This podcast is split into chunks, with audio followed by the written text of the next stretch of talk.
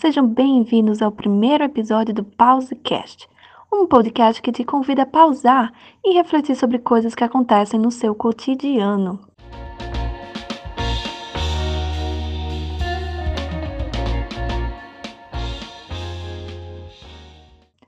Bem, para nosso primeiro episódio, decidi trazer dois amigos e excelentes profissionais para discutir um assunto muito importante que vem sido bastante discutido nesses últimos tempos. O tema do nosso podcast de hoje é Transtornos alimentares durante o isolamento social uma discussão sobre a Covid-19 e seus efeitos colaterais na sociedade. Vou te fazer umas perguntas. Durante esse período de isolamento, você sentiu uma necessidade maior de comer? Abriu a sua geladeira para comer mesmo já tendo acabado de jantar? Se viu tendo fome mesmo tendo passado o dia deitado? Se alimentou como uma forma de passar o tempo? E a dieta? Pensou em entrar numa nova dieta por conta própria, cortando diversos alimentos da sua lista diária de consumo? Bem, responder sim a todas as perguntas que eu te fiz não quer dizer realmente que você tem algum transtorno alimentar, mas você realmente teve um momento de pausa para refletir se seus hábitos alimentares durante essa quarentena estão normais? Ou seja, eles não sofreram nenhuma alteração por conta desse período de isolamento? Talvez você realmente tenha notado algumas mudanças, talvez não, ou talvez você tenha notado em algum familiar ou amigo.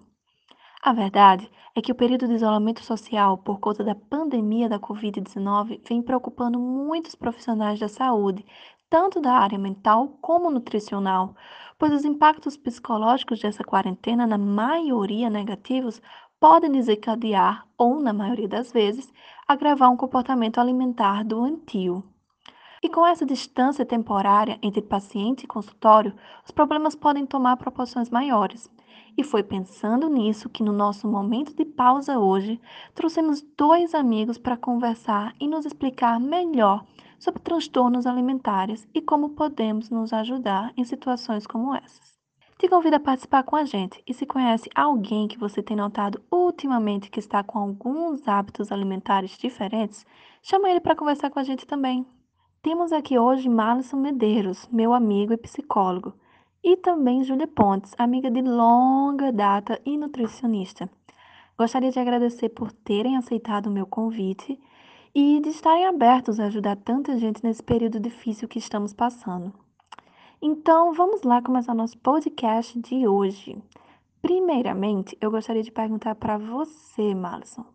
Afinal, o que é um transtorno alimentar?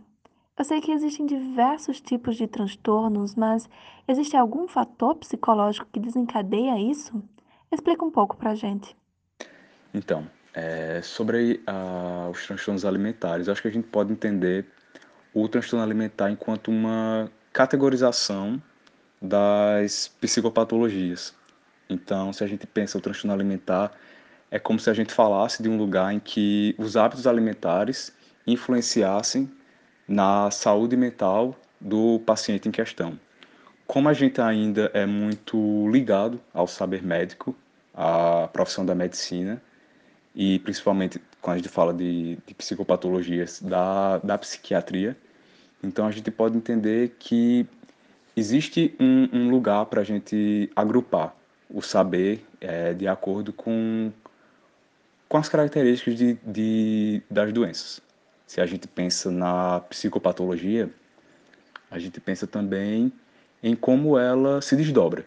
Então, se a ligação dela é com o alimento, se o paciente ele tem um entrelaçamento com o alimento, né? Se a gente fala de, de anorexia, se a gente fala de bulimia, se a gente fala de é, compulsão alimentar, a gente entende que aquele paciente em questão ele tem é, uma curva com, com a questão da alimentação.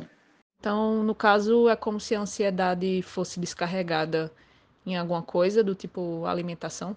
Ah, Júlia, super perspicaz. Mas sim, é exatamente isso. É como se o nosso conflito interno procurasse um objeto externo para se entrelaçar.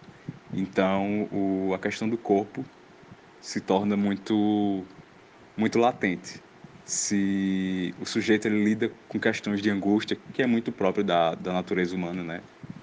É, e ele tenta tamponar essa angústia com, com alguma coisa, e geralmente tenta.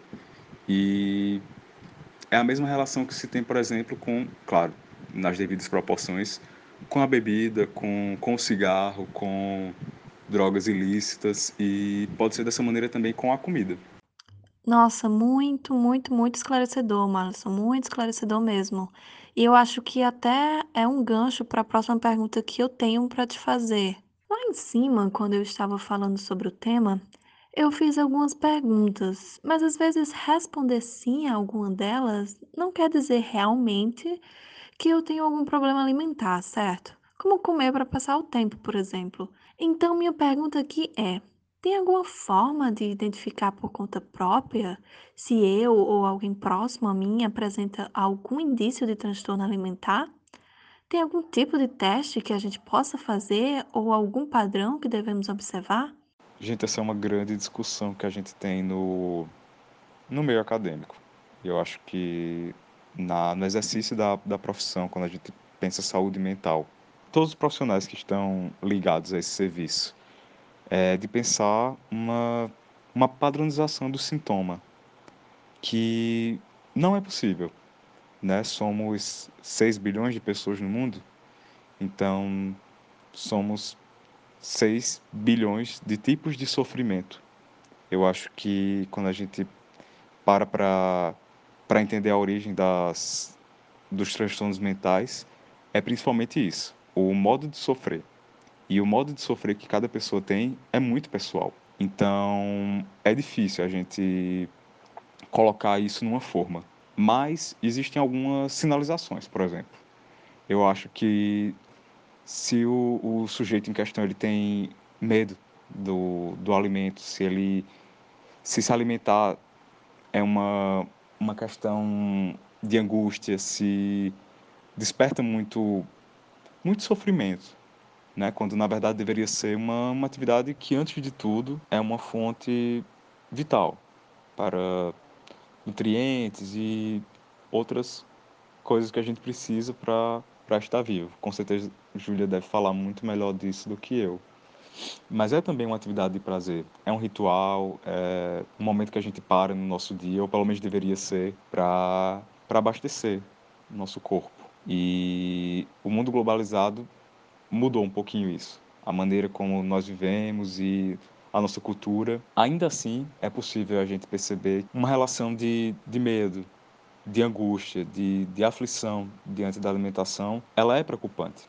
Então eu acho que quem está perto do outro, ou falando de si mesmo, eu acho que é mais difícil a gente se perceber nessa relação, assim, se você, todas as vezes que você está angustiado, está triste, está se sentindo solitário, você tem que comer um chocolate, você tem que comer alguma, algum alimento que você goste, então você está colocando no lugar da sua angústia. E a consequência para isso nunca é positiva. O desdobramento que a gente vai ter a posteriori é, são os piores possíveis. Então acho que fica muito mais sinalizado a partir dessa visão dos excessos. Tanto excesso para o mais quanto excesso para o menos. E também isso que eu já, que eu já falei em relação à angústia, o medo.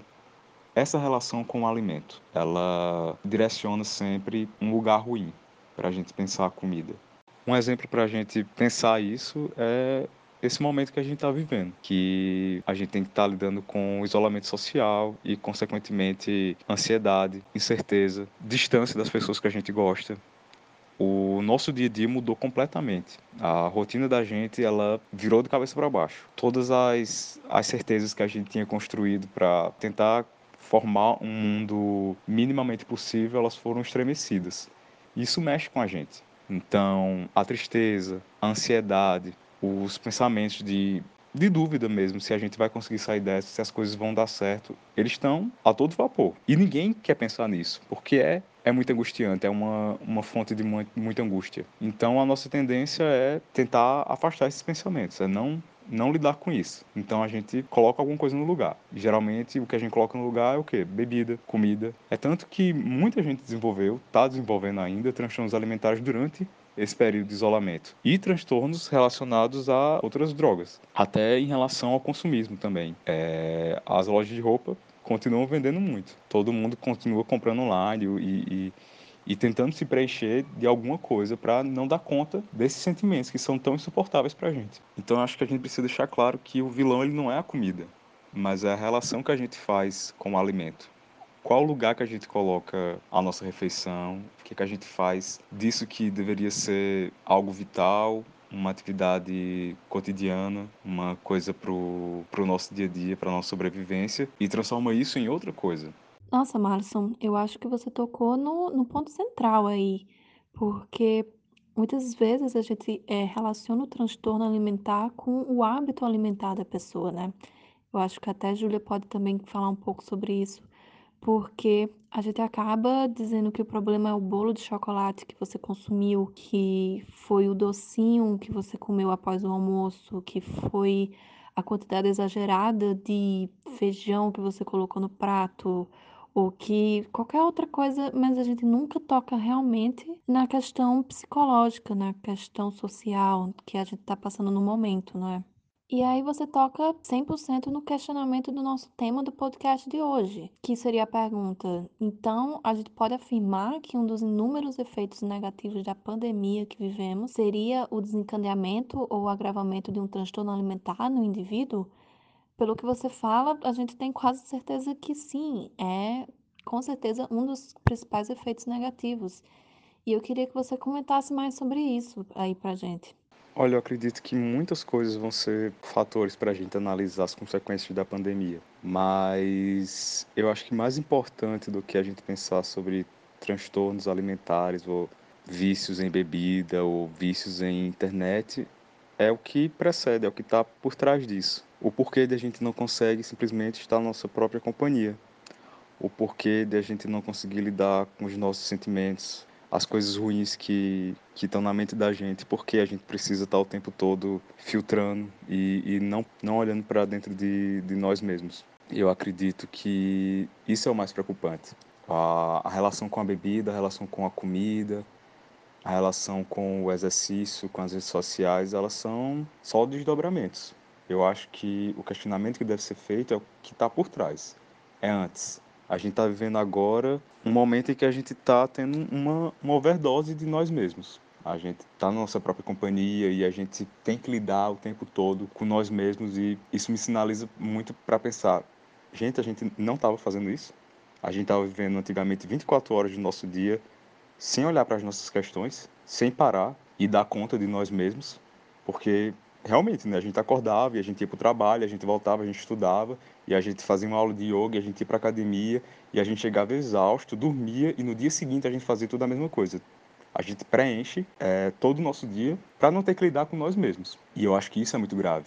É tanto que quando as pessoas falam, ah, a gente tem que voltar ao normal. Eu não sei se a gente tem que voltar ao normal, como o antigo normal. A gente precisa de um novo normal. Se a gente sair dessa pandemia, se a gente sair desse isolamento e voltar para o lugar que a gente estava antes, nada disso vai ter valido a pena em, em fatores de, de hábitos, de maneiras de viver a vida. Eu acho que um comportamento que sinaliza muito bem isso é, são as situações, as tentativas, na verdade, e sempre frustradas, das pessoas fazerem rotinas durante a pandemia. Ah, não é porque eu acordo cedo, eu faço yoga, depois do yoga eu vou ler duas horas de livro, depois disso eu vou cozinhar. Quando termina, eu vou assistir aula EAD. Daí depois eu vou meditar. E todos os dias eu faço isso. Gente, não vai funcionar. O mundo que a gente está vivendo agora não é igual. O que a gente deixou lá fora está interferindo completamente no, na nossa relação com nós mesmos. Então, só para não ser negativo, não fechar isso com, com um teor de negatividade, né? Que as pessoas morrem de medo. É, seja grato, né? Essa coisa toda.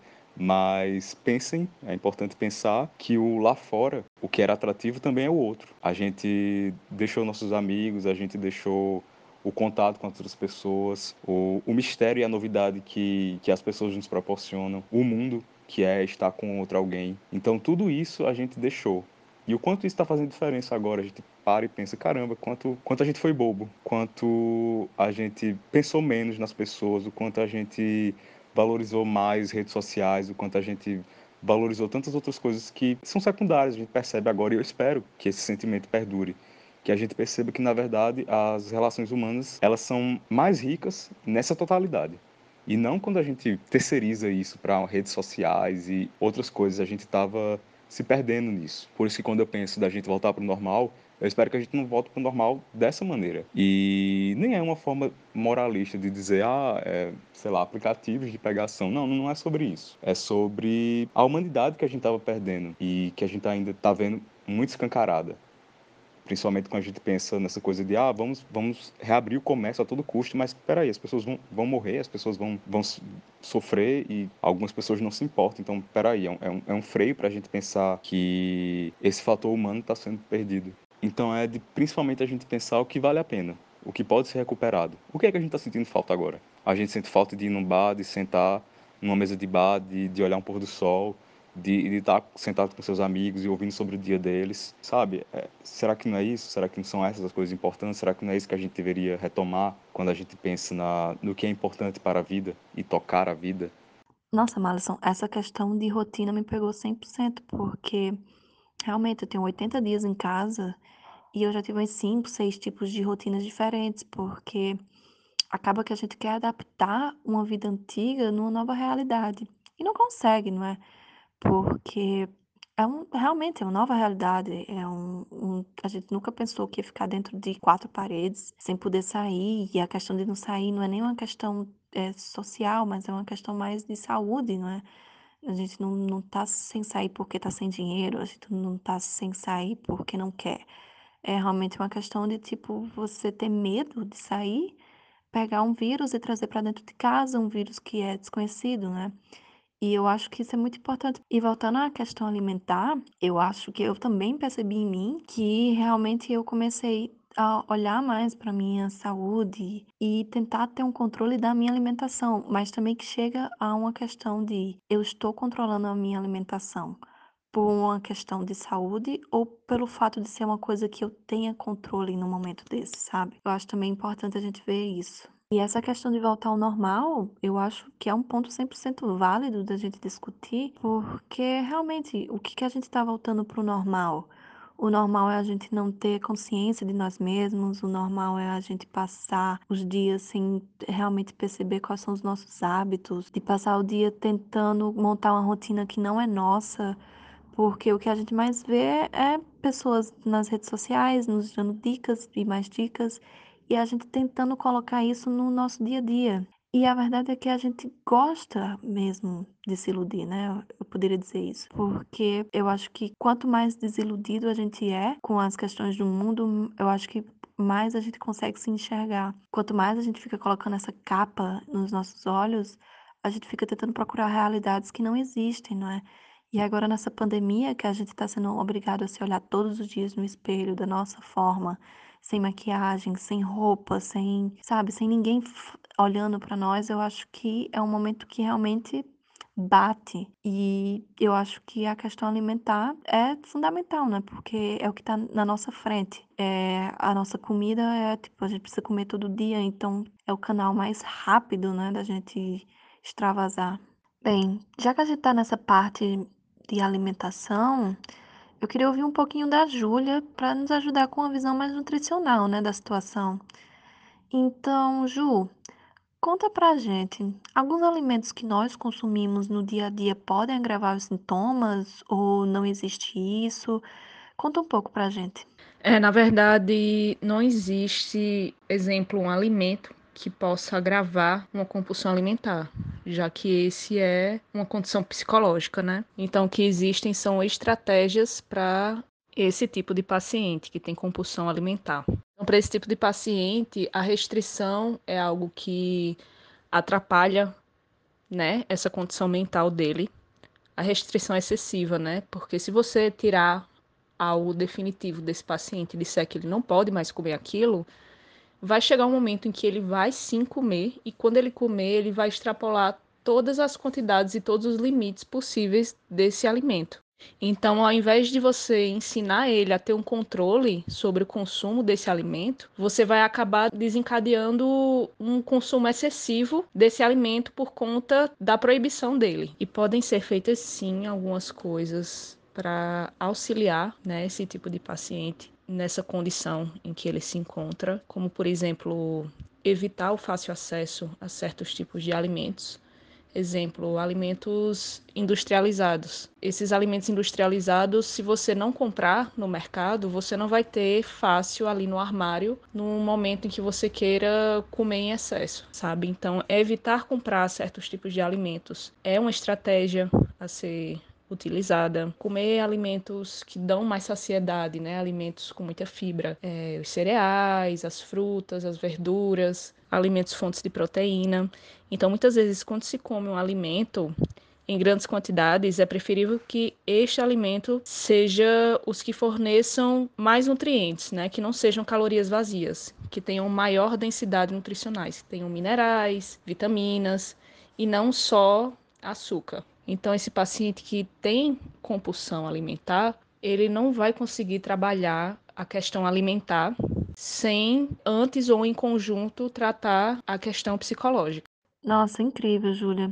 Realmente muito esclarecedor essa questão, porque a gente acaba se perdendo muito, né, quando se trata de questões nutricionais. A gente sempre fica tentando ler, entender o rótulo das coisas e a gente acaba fazendo escolhas erradas, né? Por simples falta de informação ou por falta também de interesse de se inteirar do que é bom ou não para o nosso corpo, né? Pois é, com certeza. É, a gente tem que saber o que é que a gente está consumindo, né? Então, aprender a ler um rótulo é essencial. E eu acho que abre uma, uma discussão justamente para o que Júlia falou sobre a privação. Quando a gente se priva de alguma coisa, a gente acaba tendendo a, a escancarar ela. Então, se a gente tenta não comer aquele alimento, a gente acaba se desdobrando para justamente o contrário, é comer aquele alimento em excesso. E é justamente disso, né? É, quanto tempo a gente não passou em casa já antes dessa pandemia? Pessoas que não saíam nunca e que agora a gente se sente completamente angustiado por estar privado dessa liberdade de, de sair de casa. Então, será que não é sobre isso? Sobre essa, essa metáfora da, da privação. É, Júlia, inclusive, podia usar isso aqui para explicar os, os pacientes dela e, e, patentear aqui a minha reflexão, a nossa reflexão do, do quanto a privação ela acaba desdobrando para um, um caminho completamente diferente do que a gente queria de início. Ela escancara o verdadeiro sentido da coisa. Se antes a gente podia sair e a gente se importava pouco com isso, a gente estava enclausurado no nosso mundo. Agora que a gente não, não pode, a gente está se sentindo amedrontado com isso. E a gente quer se livrar disso a todo custo. É, e não só a privação de certos tipos de alimentos, mas é sobre evitar a privação de qualquer coisa que a gente goste de fazer. Mas a questão do alimento é que o alimento é uma coisa mais corriqueira, né? É, faz parte do, da nossa rotina. E o alimento mexe diretamente com o nosso físico, né? Com o nosso corpo, com, o nosso, com a nossa imagem. Então, por isso que essa questão alimentar, para muitas pessoas, é, acaba sendo um problema muito mais frequente.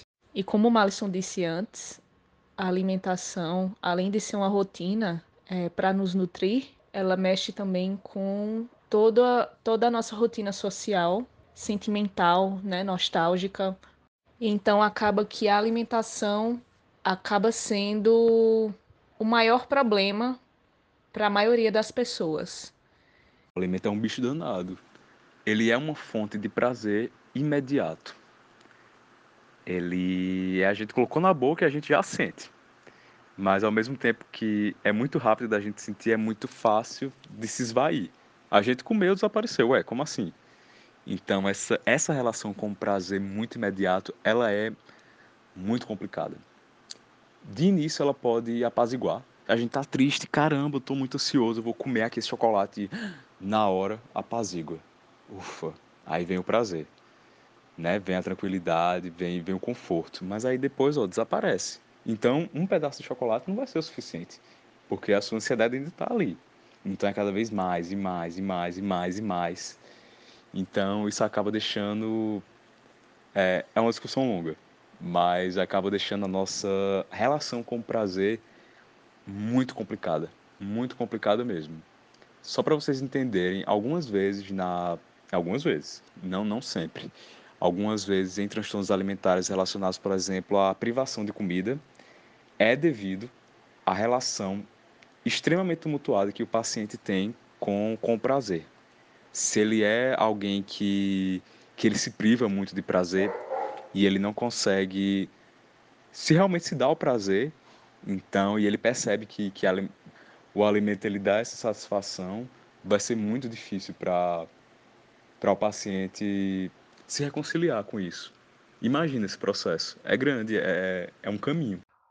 E eu acho muito importante se tocar nesse assunto, né, de alimentação e corpo, porque eu acredito que como a gente tem mais tempo agora em casa, né, a gente acaba focando mais no nosso corpo.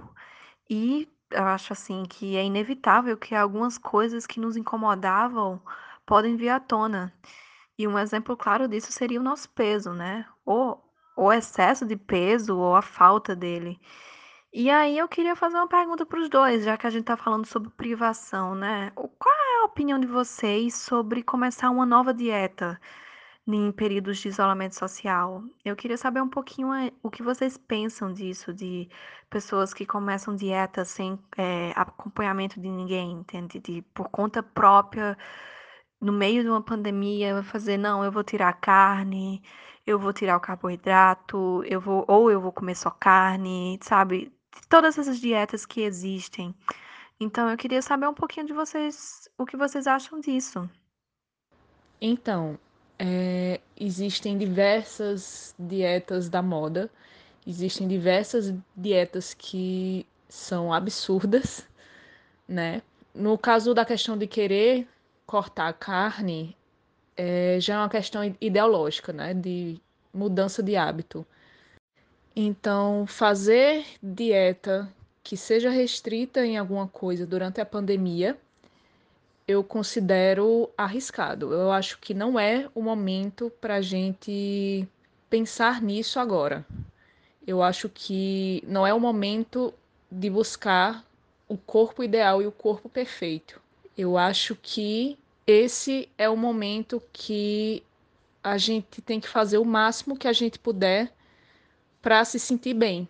Quando eu falo que a gente deve fazer o máximo que a gente puder para se sentir bem, não é nenhuma dieta restrita, nem algo muito mirabolante, mas sim ver a alimentação de outra forma, né? Ver a alimentação como forma de nutrir o seu corpo, ver a alimentação é, como forma de se manter saudável.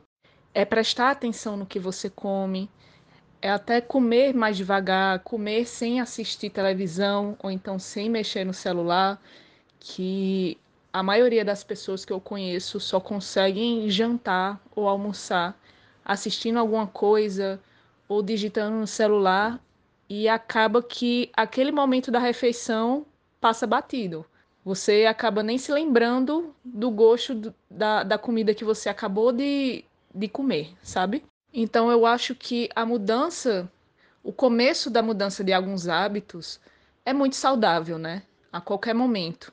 Mas a busca pelo corpo perfeito e corpo ideal, tonificado, malhado, eu não acho que esse deveria ser o foco das pessoas nesse momento em que tá todo mundo tentando ficar bem, porque ninguém tá bem. Ninguém deveria odiar o seu corpo é, por ele estar tá magro demais ou gordo demais. Nós temos que nos amar do jeito que somos, né? Nós temos que respeitar a nossa casa, né? Porque o nosso corpo é a nossa casa. Mas também temos que ter a sensibilidade de perceber os excessos e também pensar nas consequências que esse excesso traz, né, para a nossa saúde. Então é por isso que mais importante do que dieta X ou Y é buscar uma reeducação alimentar, uma mudança de hábito. E mudanças de hábito é feito de forma lenta. Não adianta você perder peso ou ganhar peso em um mês. Isso não vai acontecer de forma saudável. né? Não existe perder peso em um mês de forma saudável e duradoura e permanente. Tem que ser uma mudança de hábito. E mudanças de hábito são lentas, né? Poxa, Júlia, eu achei necessária demais essa sua fala, porque eu acho que no momento que a gente está agora, um momento íntimo com nós mesmos, né? Que a gente está criando esse relacionamento, que a gente está se entendendo mais. Quer dizer, pelo menos eu espero que assim esteja com a maioria das pessoas, que a gente está nesse relacionamento difícil de entender nossos gostos, de entender nossos, nossos hábitos, de entender o que, que a gente quer fazer, o que a gente não quer fazer. Eu acho que é importante também a gente eh, quebrar alguns paradigmas, sabe? De, às vezes a gente diz, ah, eu sou muito gorda, ah, eu sou muito magra, ah, eu como errado, ah, eu como certo, ah, eu queria isso, ah, eu queria aquilo, mas na verdade quase nunca é mesmo uma coisa que a gente quer, e sim foi algo que colocaram na nossa cabeça, foi algum padrão que a gente está repetindo, né? Que eu acho que até Malisson pode falar um pouco sobre isso. E aí eu queria também falar com vocês uma questão de, poxa, tudo bem, eu vou começar a me reeducar. E aí eu vejo que numa quinta-feira, depois de eu passar quatro dias comendo bem, aí eu peço uma pizza no jantar. Como duas fatias, beleza, como a terceira. E aí eu já sinto que eu passei um pouco do limite. E aí eu começo a me sentir culpada, né? Então minha pergunta é, até que ponto é saudável o sentimento de culpa por estarmos dando uma escorregada? E também até que ponto uma escorregada é considerada apenas uma escorregadinha? Porque a gente diz, ah, eu só vou pedir pizza hoje. Aí amanhã eu já como cinco fatias de bolo. No outro dia eu já tomo refrigerante em todas as refeições. E aí a gente fica dizendo, não, é só isso, é só isso, é só hoje, é só amanhã, é só agora. Então eu queria saber de- dos dois, realmente. É, até que ponto é saudável sentir uma culpa por estar dando escorregada e até que ponto uma escorregada é apenas uma escorregada. Tem como a gente ter um, um padrão aqui? Eu sei que padrão não é a palavra bem correta falar, mas tem algum limite aqui? Eu acho que as pessoas dão pouca atenção à vontade fisiológica do nosso corpo, né? Que é a fome. As pessoas tendem a confundir muito a fome com o apetite, né? Com a vontade de comer certa comida seletiva, né? Lá, selecionada. As pessoas têm que ter consciência sobre o que é que elas precisam comer, o que é que, os, o, que, é que o corpo delas necessitam na rotina, sabe? O que é que muitas vezes eu preciso cortar na minha alimentação para que eu me dê ao luxo de comer algo mais fora da rotina, né? É, mais calórico, mais gorduroso, mais industrializado, sem que haja excesso. E quando é que esse que essa ação de comer esses tipos de alimentos de forma excessiva, é, o delivery, enfim, quando é que esses tipos de alimentos param de ser é, coisa ocasional e passa a ser um hábito. Eu acho que esse tipo de coisa as pessoas acabam fazendo sem perceber. Então, cabem a elas a prestar mais atenção no alimento em si, né? Na refeição que ela faz, em cada refeição que ela faz. Qual a intenção daquele momento dela?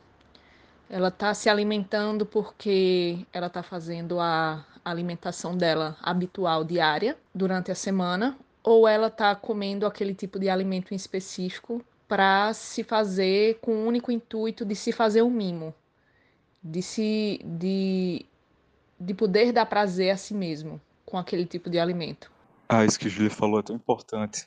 Dessa questão dos mimos que a gente vai se dando e parece aquele texto da Marina Calazante. Eu não sei nem se assim se escreve o nome dela, quer dizer que se pronuncia o nome dela, que ela tem aquele texto que ficou muito famoso que é eu sei que a gente se acostuma, mas a gente não deveria. A gente se acostuma a diminuir a luz do dia e ela faz uma reflexão sobre várias coisas que a gente se acostuma e a gente normaliza, sofrimentos que a gente vai normalizando, autodepreciações e outras coisas sobre nós mesmos, negligências que a gente vai tornando comuns no nosso dia a dia e que a gente vai perdendo.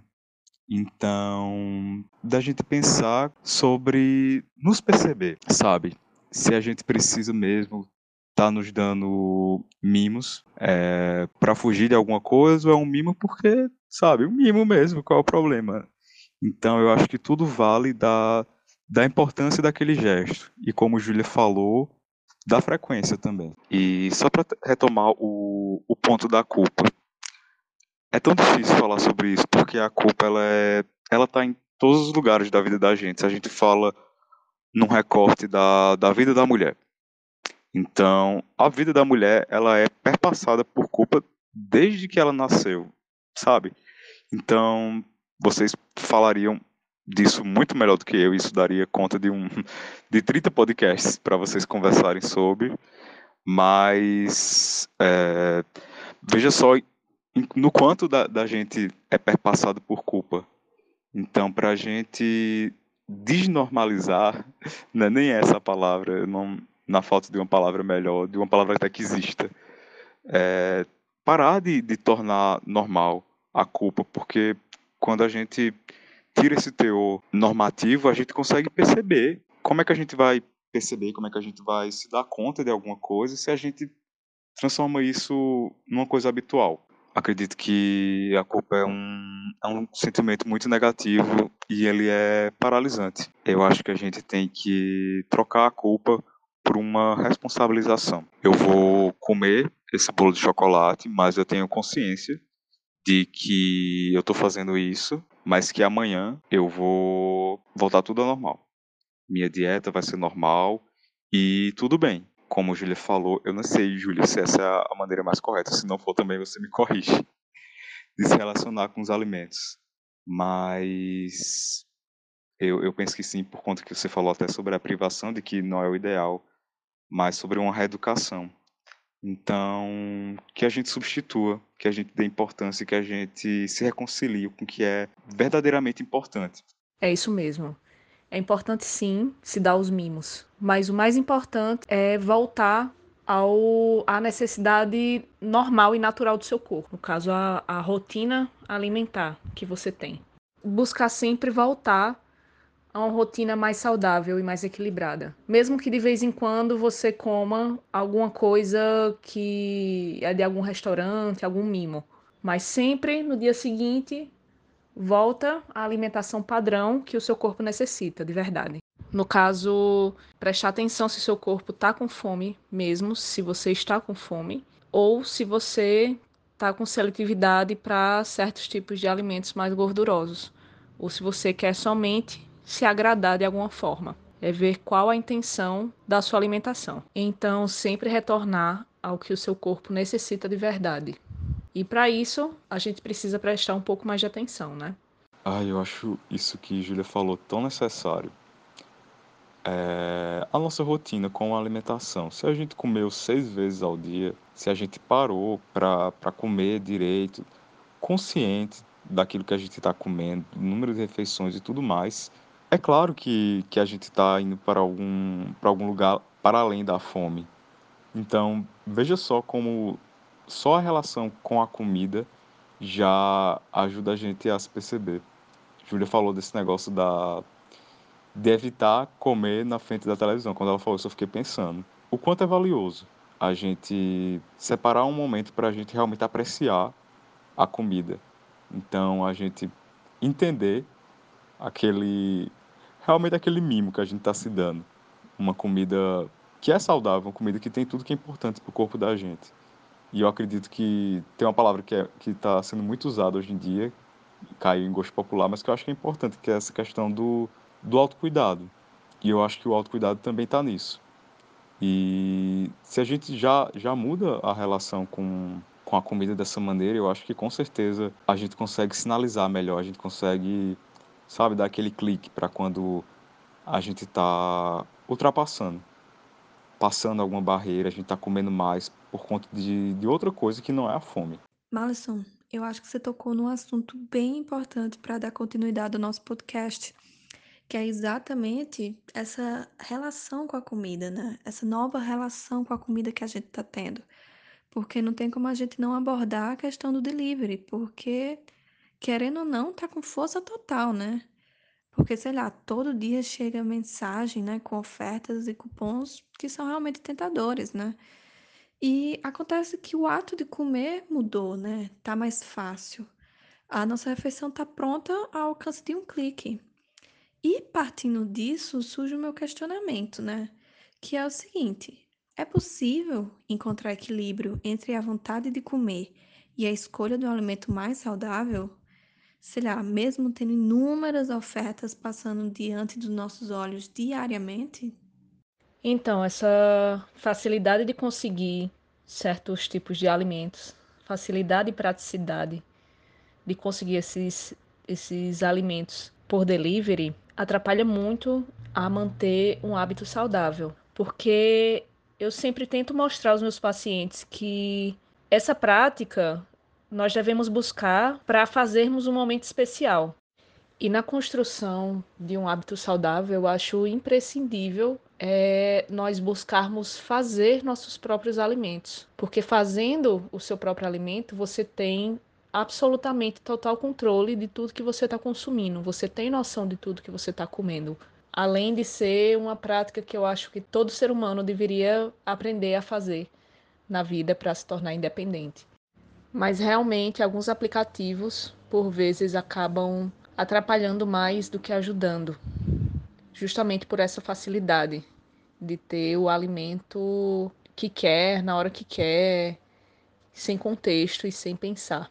No caso do delivery, eu acho muito interessante as empresas que fecham pacotes né, de almoço para quem, quem faz alimentação todos os dias através de delivery.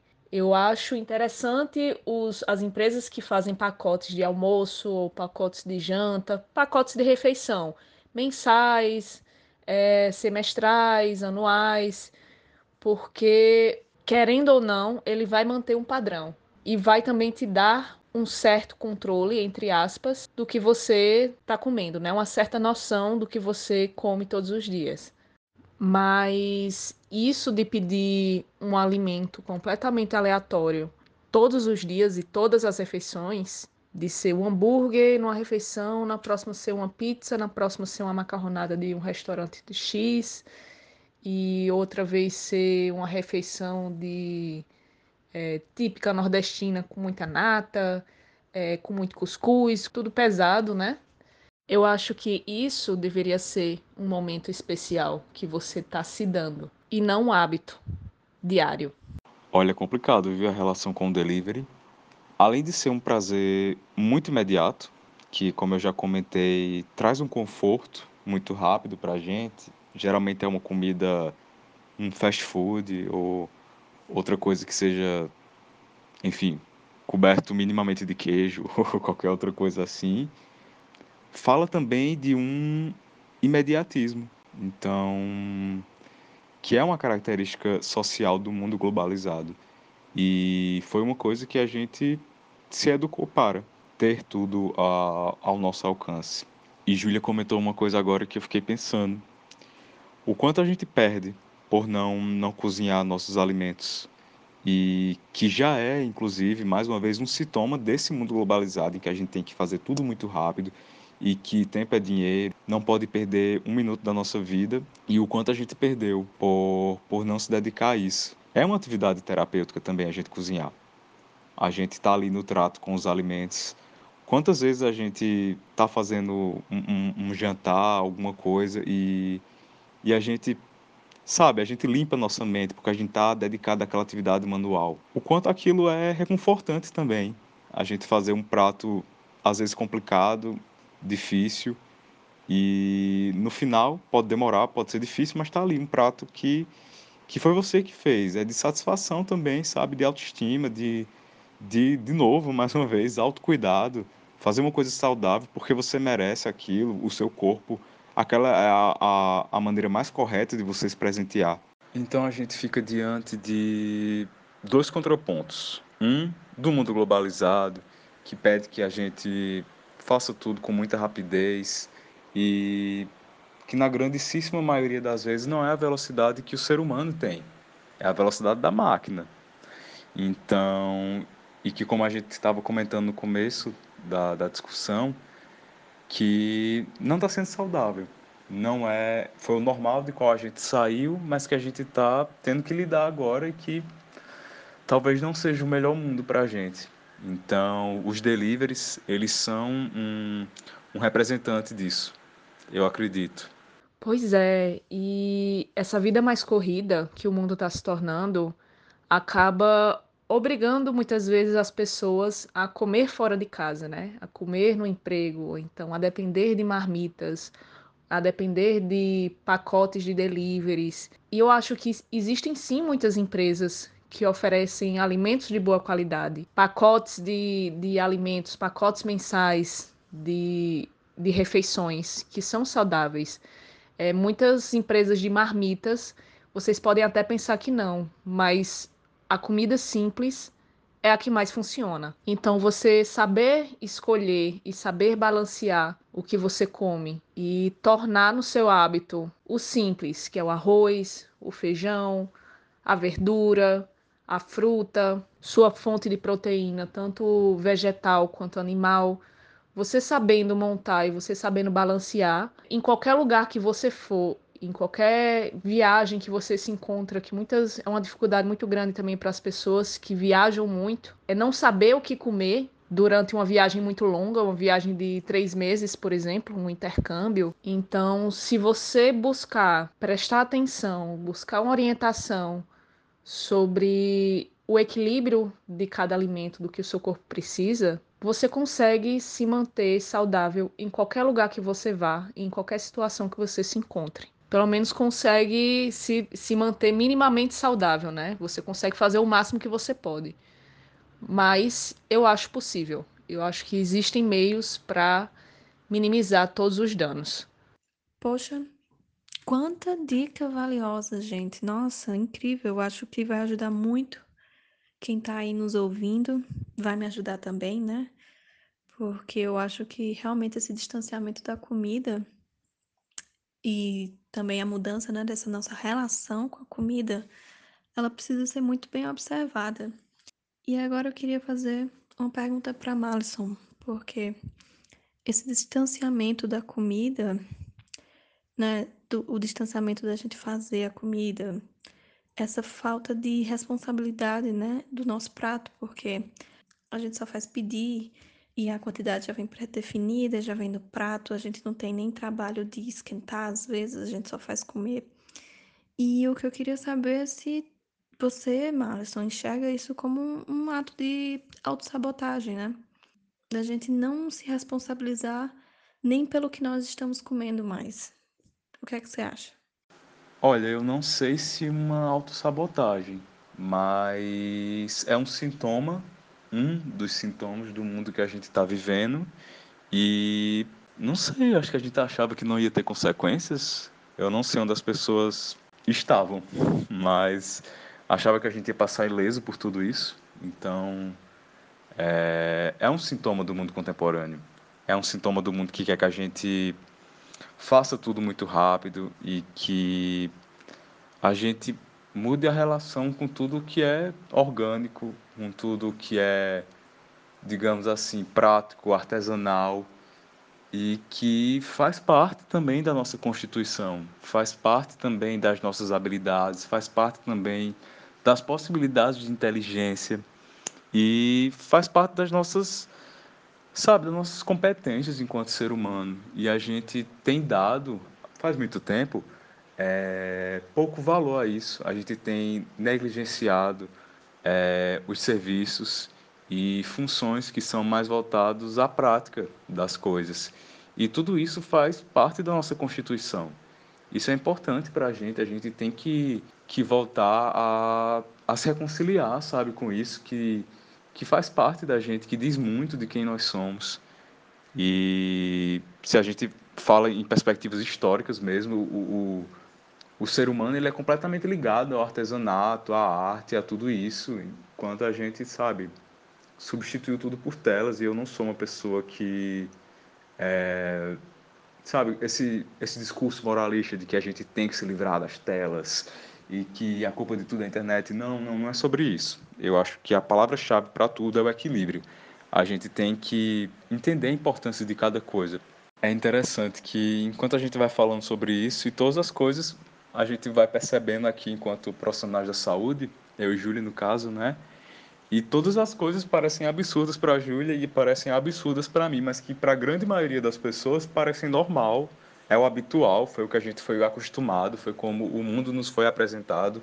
Foram ideias que nos foram propostas e a gente comprou, simplesmente, e agora a gente está percebendo isso.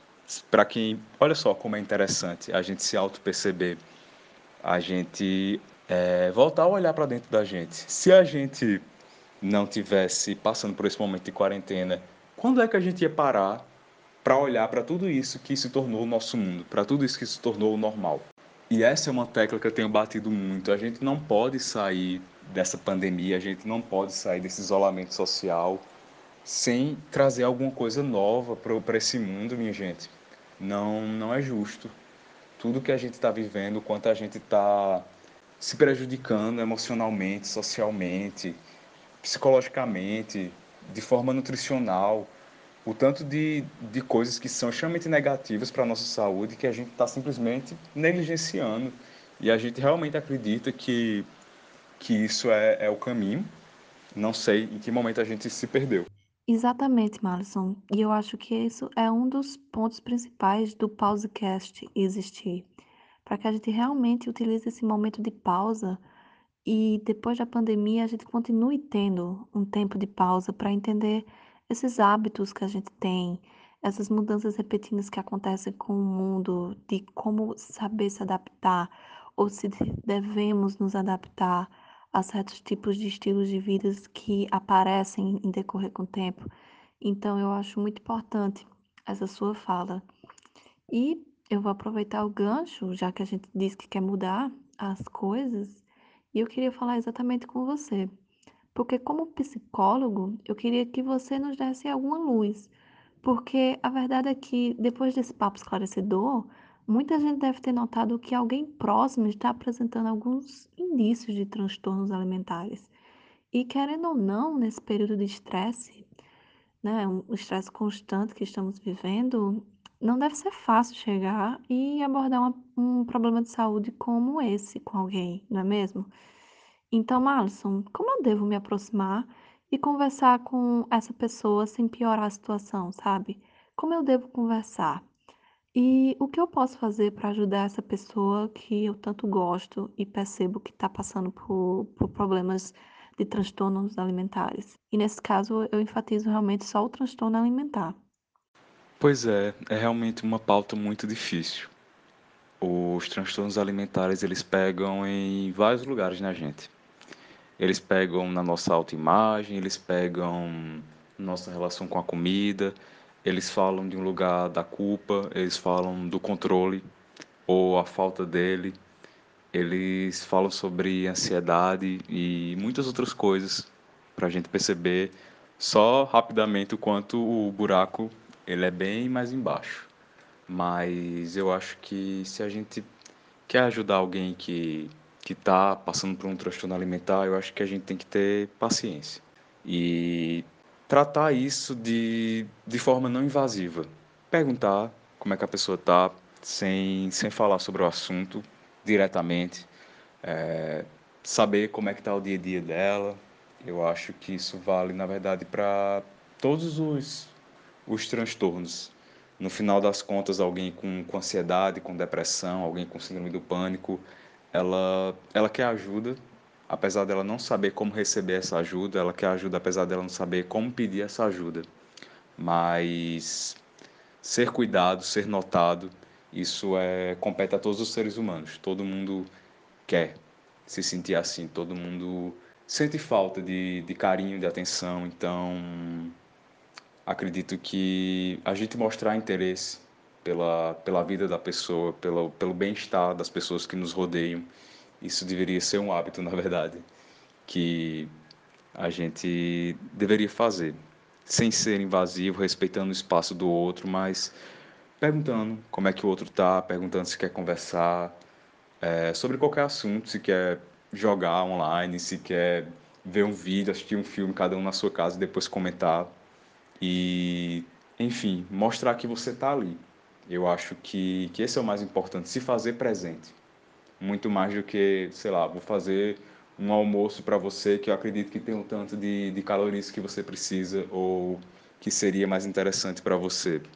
E eu acho que quando a gente constrói uma relação, quando a gente constrói uma ponte é, que une as pessoas realmente, para ser bem redundante, mas isso já facilita muito. A gente tem que entender que todos os transtornos, eles são muito mais do que a gente vê, eles são muito mais do que o sintoma. Se na ansiedade é a pessoa que treme as mãos ou não consegue respirar, se na síndrome do pânico é a pessoa que, que não não consegue estar em algum lugar. Antes disso, existe o quê? Existe um medo, existe uma apreensão, existe outras coisas, existe um ser humano com uma história. Então, eu acho que a gente se fazer presente na vida daquela pessoa e se a gente perceber uma abertura, é, tentar e dizer, olha, será que, sabe, introduzir o assunto da melhor maneira, da forma mais empática, com paciência e lembrar que aquilo não é sobre você, é sobre ele, sobre ela. Então, não leve para o lado pessoal, não, não traz as suas experiências, não, sabe? Aquilo é sobre o outro. Se você quer ajudar, tenta introduzir o assunto, depois que você notar que, que isso é possível e, quem sabe, sugerir um atendimento psicológico e, quem sabe, outra forma de ajuda. Nossa, Marlon, você deu uma aula agora para mim, para a Júlia, eu acho, e para todo mundo que está nos ouvindo agora. Nossa, palavras necessárias demais. Eu acho que se eu pudesse, eu podia recortar essa sua fala, fazer um vídeo e torná-lo viral, porque é essencial que as pessoas saibam disso, sabe? E pegando agora o gancho, né? Vamos falar da situação mais complicada. Se por um acaso eu já venho notando mudanças nos meus hábitos alimentares, ou se alguém já chegou para mim e falou algo do tipo: o que eu devo fazer? Porque realmente é uma situação complicada. Em períodos de isolamento, eu não posso ir para um consultório de psicologia. E às vezes possa ser que eu também tenha, sei lá, perdido o emprego e gastar dinheiro com isso talvez não esteja nas minhas prioridades, né? Então, Marson, me ajuda aí. O que fazer? Tem alguma alternativa que você poderia nos indicar para amenizar a situação? Posso me consultar gratuitamente em alguma plataforma online? E o mais importante, né? Existem algumas ações seguras que eu possa tomar só? Conta aí pra gente, ajuda aí essa galera que tá ouvindo. É uma, uma situação que exige realmente bastante manejo. Eu acho que quando somos nós o, o, o objeto da, da discussão, o centro da, da pauta, a gente fica mais paralisado para lidar. Então, acredito que só da gente, sabe, se ver assim no lugar de uma pessoa que, que não está bem, de, de dizer, poxa, eu talvez eu não esteja me relacionando tão bem com a comida assim, eu estou preocupado e não está sendo legal. Só aí você já está um passo à frente, porque olhar para dentro de você já é, é um, um momento do processo de, de análise, do processo de terapia. Algumas pessoas demoram muito para conseguir se enxergar, porque é doloroso. É doloroso a gente saber que, por exemplo, tem alguma coisa que não está funcionando bem dentro da gente. Então, isso daí já é, eu acredito que um bom passo. Se alguém está tá passando por isso e já está percebendo em si isso, eu acredito que, que a autopercepção já, já ajuda muito. E que, claro, em período de, de pandemia tudo se torna mais difícil. Mas existem sim locais que estão fazendo é, atendimento online, acompanhamento psicológico, e existem psicólogos que estão fazendo tratamento online também, e com preços variados e com preços diversos.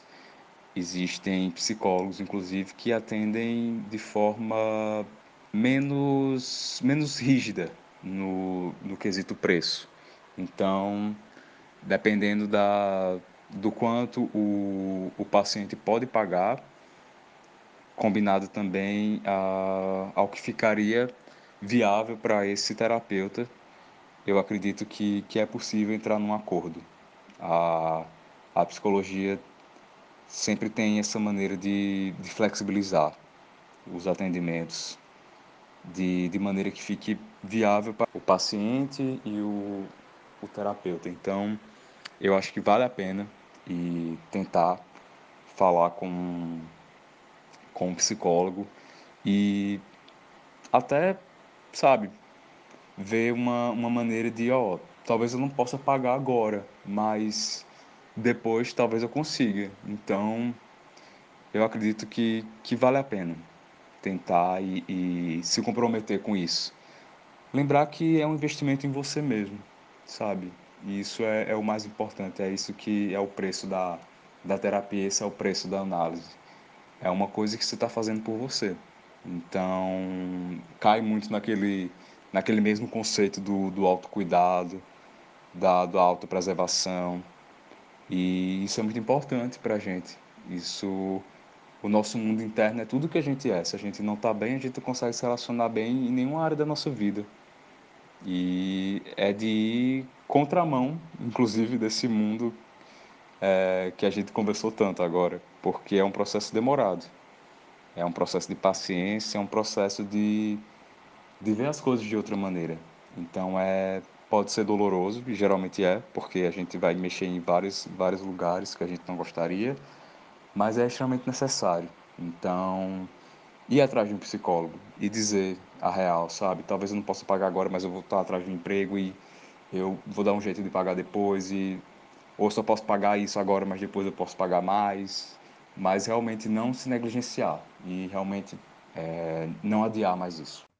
Poxa, Marlon, achei essencial o que você falou, né? Você deu várias dicas, várias sugestões, eu acho que vai ser muito útil para quem está ouvindo aqui a gente agora. E também essa questão de investimento, né? Porque muitas vezes a gente gasta 600 numa festa e quando vê 100 reais numa consulta, 150, para uma coisa que realmente vai nos trazer benefícios, né, de longo prazo, a gente não encara da mesma forma que a gente encara uma festa, né? Então eu acho muito importante também essa fala. E agora, depois de dar uma pincelada na área psicológica, né, vamos para a área nutricional. Júlia, então, eu acredito que muita gente, até nós mesmos, é, está com a rotina totalmente mudada, ou até com a inexistência de uma. Muita gente vem acordando em horários diferentes e está com os hábitos alimentares totalmente desregrados. Então, ajuda também a gente. Qual o primeiro passo você aconselharia dar para colocar no eixo minha rotina alimentar ou para começar uma rotina alimentar? O que você me daria de solução ou de conselho? Além daquilo que eu falei anteriormente sobre fazer o seu próprio alimento, né, que ajuda você a ter consciência do, do que você está comendo e do que você está pondo no seu prato, é, eu acho muito importante você saber ler rótulos, porque lendo o rótulo você vai saber diferenciar a qualidade do alimento. Então você vai saber o que é que é um alimento ultraprocessado e o que é um alimento mais natural, mais saudável. Você vai ter consciência, uma consciência melhor do que você está comendo. Então, no rótulo dos alimentos, é, você aprende que a ordem e quantidade dos ingredientes é, e a quantidade dos ingredientes que nós consideramos estranhos, né? Aquele, aquele monte de nomes complicados que tem nos rótulos, bem pequenininhas letrinhas nos ingredientes. Se o alimento tem gordura trans ou não, você saber ler uma, uma tabela nutricional, você saber que a tabela nutricional ela reflete a quantidade de porção que a própria tabela diz. Então, se você vê uma tabela nutricional de um alimento que diz que tem a quantidade de calorias X, você tem que ver que porção desse alimento a tabela nutricional mostra para ter essa caloria X. Porque muitas vezes é, a tabela mostra um saco, né? Por exemplo, um saco de açúcar. Então, a tabela nutricional desse saco de açúcar vai mostrar que tem uma caloria X, tá? Mas aí, nessa própria tabela, tem escrito a porção de açúcar que essa tabela é referente. Então não é o saco inteiro, é a quantidade de porção que ele diz. Se é duas colheradas, se é uma colherada, se é uma colher de chá.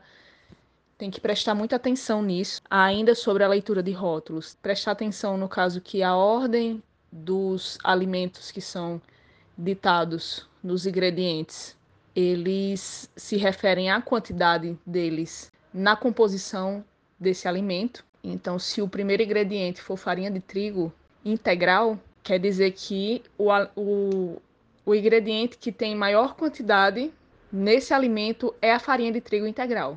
Se o primeiro ingrediente for óleo de palma, isso quer dizer que o, o ingrediente que tem maior quantidade nesse alimento vai ser o óleo de palma. Então, a ordem dos ingredientes está ligada à quantidade que de cada ingrediente nesse produto, tá? E também buscar sempre os alimentos que possuem a lista de ingredientes mais curtas, a lista de ingredientes que tem menos nomes estranhos possíveis né? Ou então lista de ingredientes que tenham só ingredientes que você conheça, que você é familiarizado. Porque às vezes você pega um biscoitinho pequenininho e você lê a lista de ingredientes é infinita. Às vezes você não conhece metade dos ingredientes que tem ali. Então, quanto menor for a lista de ingredientes desse alimento, mais qualidade esse alimento vai ter. As pessoas que têm assim zero noção sobre como iniciar a alimentação saudável, uma pessoa que nunca leu absolutamente nada sobre alimentação, pessoas que têm um mínimo de, um mínimo de noção sobre a alimentação saudável em si. É, existem guias nacionais que são interessantes, existem guias internacionais também, como o MyPlate, né? O MyPlate ele mostra uma divisão de prato de cada grupo alimentar.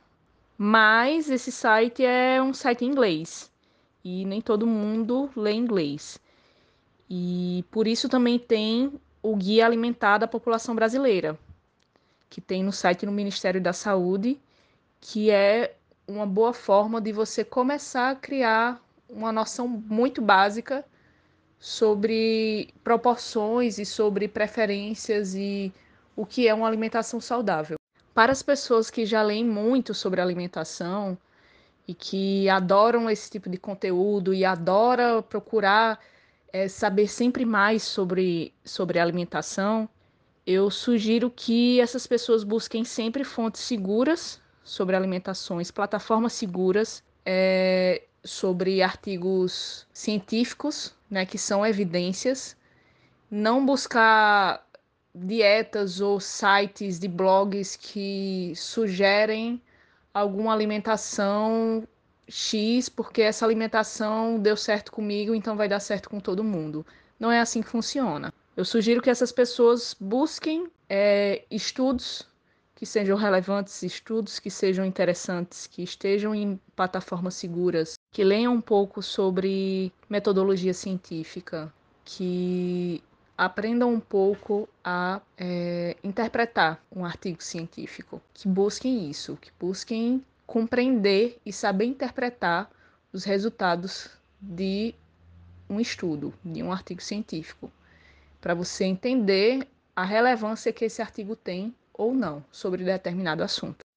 E o que é mais fácil de você encontrar por aí são blogs que dizem um exemplo que carboidrato é o vilão, que a low carb é a única estratégia que funciona, que a alimentação saudável é a alimentação sem carboidrato. O pessoal gosta muito de demonizar o carboidrato. É, é só o que tem por aí, é falando isso. Isso é um exemplo, tá? Existem milhares de exemplos de milhares de coisas que não vão por aí, que não é verdade. Mas os estudos eles mostram justamente o contrário, que uma coisa não tem nada a ver com a outra. Então é fazer comida, fazer sua própria comida, aprender sobre rotulagem, buscar entender o básico com guias alimentares da população brasileira que tem no, tem no Ministério da Saúde e buscar sempre fontes seguras de estudos que sejam relevantes, que sejam pertinentes sobre alimentação. Isso é o que eu sugiro assim de básico para as pessoas que se interessam, tanto pessoas que estão introduzindo e buscando de alguma forma alimentação um pouco mais saudável, quanto pessoas que já adoram tanto esse assunto sobre alimentação. Poxa, dicas realmente valiosas, Júlia. Principalmente nessa parte que você fala sobre ler, né? Ler sobre nutrição, porque a gente costuma ler sobre várias coisas, mas eu percebo muito que quando se trata sobre questões pessoais, né? Sobre questões de como manter minha mente sã, como manter meu corpo com a quantidade certa de nutrientes. Essas coisas a gente quase nunca estuda, a gente quase nunca lê e deixa quase 100% na mão de profissionais. Não que isso seja errado, né? Mas eu acho que a gente não pode também colocar na mão dos outros uma função que é nossa, né? Que é realmente a gente entender como o corpo funciona e procurar ajuda. Então, a gente está chegando nas perguntas finais do nosso pausecast de hoje. E uma pergunta muito importante que eu queria fazer para vocês dois é a seguinte, né? Afinal, é possível equilibrar saúde nutricional e mental em tempos tão difíceis como o que estamos vivendo agora? Então, pode começar por você mesmo, Malisson. Depois eu queria também ouvir um pouco a Júlia. Olha, eu acredito que antes de qualquer coisa a gente precisa dar uns passos atrás e olhar para isso que é a definição de saúde. A gente precisa refletir sobre a nossa relação com a comida, a nossa relação com os nutrientes, saber que peso isso tem para a gente, principalmente no nosso dia a dia, no nosso cotidiano, e a gente olhar para a saúde mental e entender que saúde mental é saúde a gente tem que derrubar ainda muitos paradigmas. A gente avançou em diversas coisas, mas a gente ainda tem aqueles vários estereótipos sobre saúde mental e outros que nem são tão comuns, mas ainda são, ainda impedem muito a gente de avançar. Então, saúde mental a gente está feliz todos os dias, o tempo inteiro, a semana toda, o mês todo. Não, sabe? Saúde mental não é sobre isso. Saúde mental não é sobre não se sentir triste, não se sentir angustiado, não se sentir frustrado ou solitário. Não é sobre isso. Então a gente primeiro precisa se reconciliar com o entendimento que a gente tem de saúde mental. A gente tem que primeiro se reconciliar com, com os nossos sentimentos e saber que a existência humana perpassa por sentimentos ruins. Não dá para a gente é, viver achando que é possível é, ser feliz 24 horas por dia, 7 dias por semana. Isso não vai acontecer. Não é sobre isso a nossa existência e nunca vai ser. Então a gente precisa, antes de tudo, aprender a lidar com frustrações, aprender a lidar com sofrimentos, aprender a lidar com angústias e aceitar, suportar, principalmente. Quando a gente pensa no, em saúde mental, sobre essas questões, eu acho que a palavra que sempre me ocorre é suportar. A gente precisa suportar o peso de ser gente, precisa suportar o peso que é ser humano. E na pandemia isso não é diferente. Eu acho que, como eu disse antes, a gente está tendo uma overdose de nós mesmos. Então, era uma coisa urgente. A gente precisava olhar para dentro da gente. E está sendo muito difícil para todo mundo, a nossa própria companhia, mas também muito necessário. Então, é, eu acho que a gente não, não vai conseguir ser feliz 24 horas por dia durante a pandemia, mas eu acho que a gente vai ter alguns momentos. Assim como na vida normal da gente. Eu acho que é sobre isso. É sobre valorizar algumas coisas e perceber que, que saúde mental não é sobre gratidão e, e ser grato e outras coisas relacionadas a isso que estão tão famosas. É, é mais sobre saber lidar e saber suportar. Olha, eu acredito sim que a saúde nutricional possa ser mantida na pandemia. A pessoa pode fazer diferentes estratégias para reduzir esses danos. Existem estratégias diferentes, como eu já citei antes, né? Para reduzir todos esses danos e para buscar um, uma alimentação e um hábito mais saudável, mas esses hábitos eles não vão ser cumpridos se sua saúde mental não estiver em uma boa condição, minimamente. Porque não adianta você ler sobre tudo de alimentação saudável e você está completamente informada sobre tudo e você ter noção de porções de alimentos e ter muitas comidas saudáveis em casa se você não vai seguir. E você só segue se o seu psicológico permitir. Então, ter o hábito alimentar saudável vai muito além de você ter acesso a esses tipos de alimentos saudáveis. Não é o alimento que vai trazer o hábito saudável para você, é o seu psicológico, é você mesmo. Então, mais da metade do trabalho, quem faz é você. Nós sempre temos que buscar nos informar e nos interessar a ser sempre melhores. Então, eu acredito sim que tenha como reduzir esses danos que essa pandemia está nos causando. Bem, agora é uma pergunta pessoal que eu gostaria realmente de saber a opinião de vocês sobre um assunto que eu venho notando nos últimos meses. Então, vamos lá. Quais as consequências vocês avaliam que irão ocorrer após a pandemia? Eu tô falando em relação ao nosso relacionamento com a comida, tá? Vocês acham que por termos passado mais tempo em casa, estaremos mais atentos aos nossos hábitos alimentares? Pois eles influenciam diretamente na nossa saúde e queremos ter mais saúde? Ou a gente vai de vez por delivery, de fast food e comfort food, e iremos comer bastante tudo que nós queremos, pois a gente foi privado, né, de tanta coisa que o prazer de comer era nosso grito de liberdade, né? Vocês acham que vai acontecer isso? Ou vocês acham que irá acontecer outro padrão? E eu deixo claro, tanto para vocês como para os nossos ouvintes, que isso é uma pergunta de cunho pessoal, então vocês se sintam livres de dar a opinião de vocês, tá certo?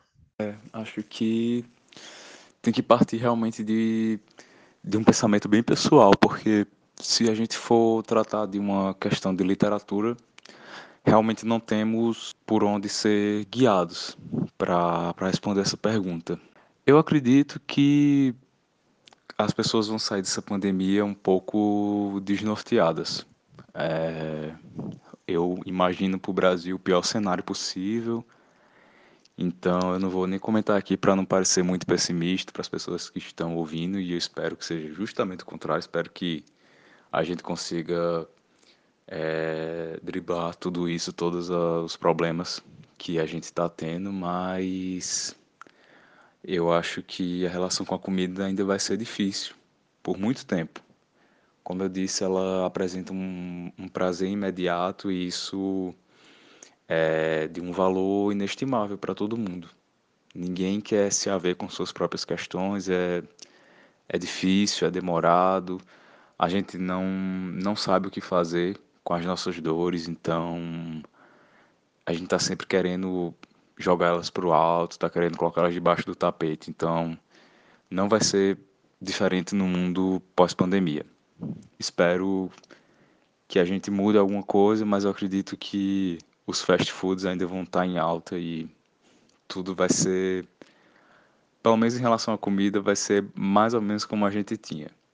Mas Espero que seja ao menos um, um representante de, de reunião entre as pessoas, um motivo para a gente se reunir novamente e quando tudo for possível.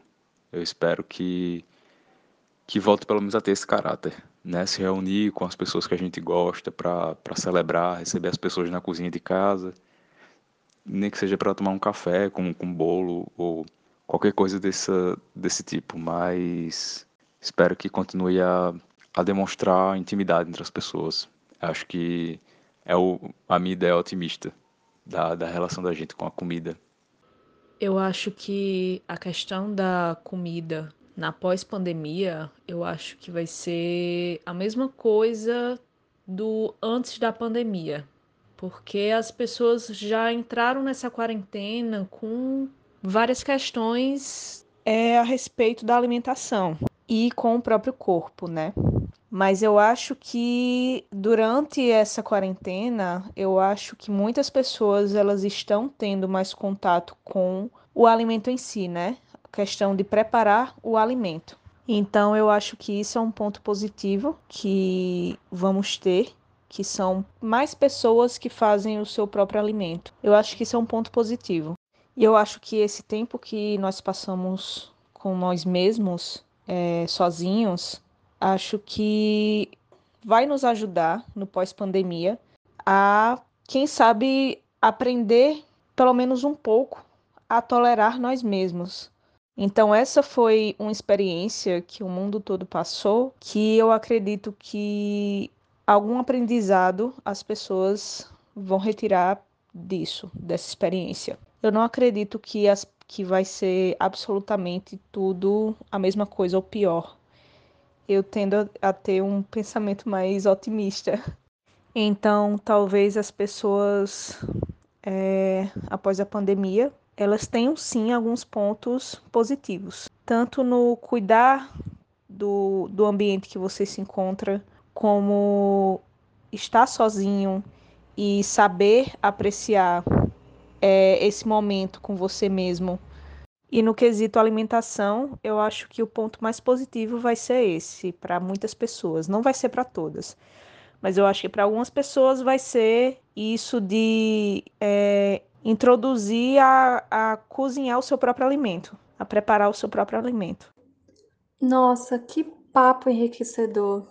Gostaria bastante de agradecer novamente a presença de vocês dois hoje, de terem pausado e dedicado um tempinho para conversar e ajudar de uma forma positiva tanta gente que está aí nos ouvindo agora. Gostaria de agradecer a você, Malisson, e a você, Júlia, por terem abraçado essa ideia.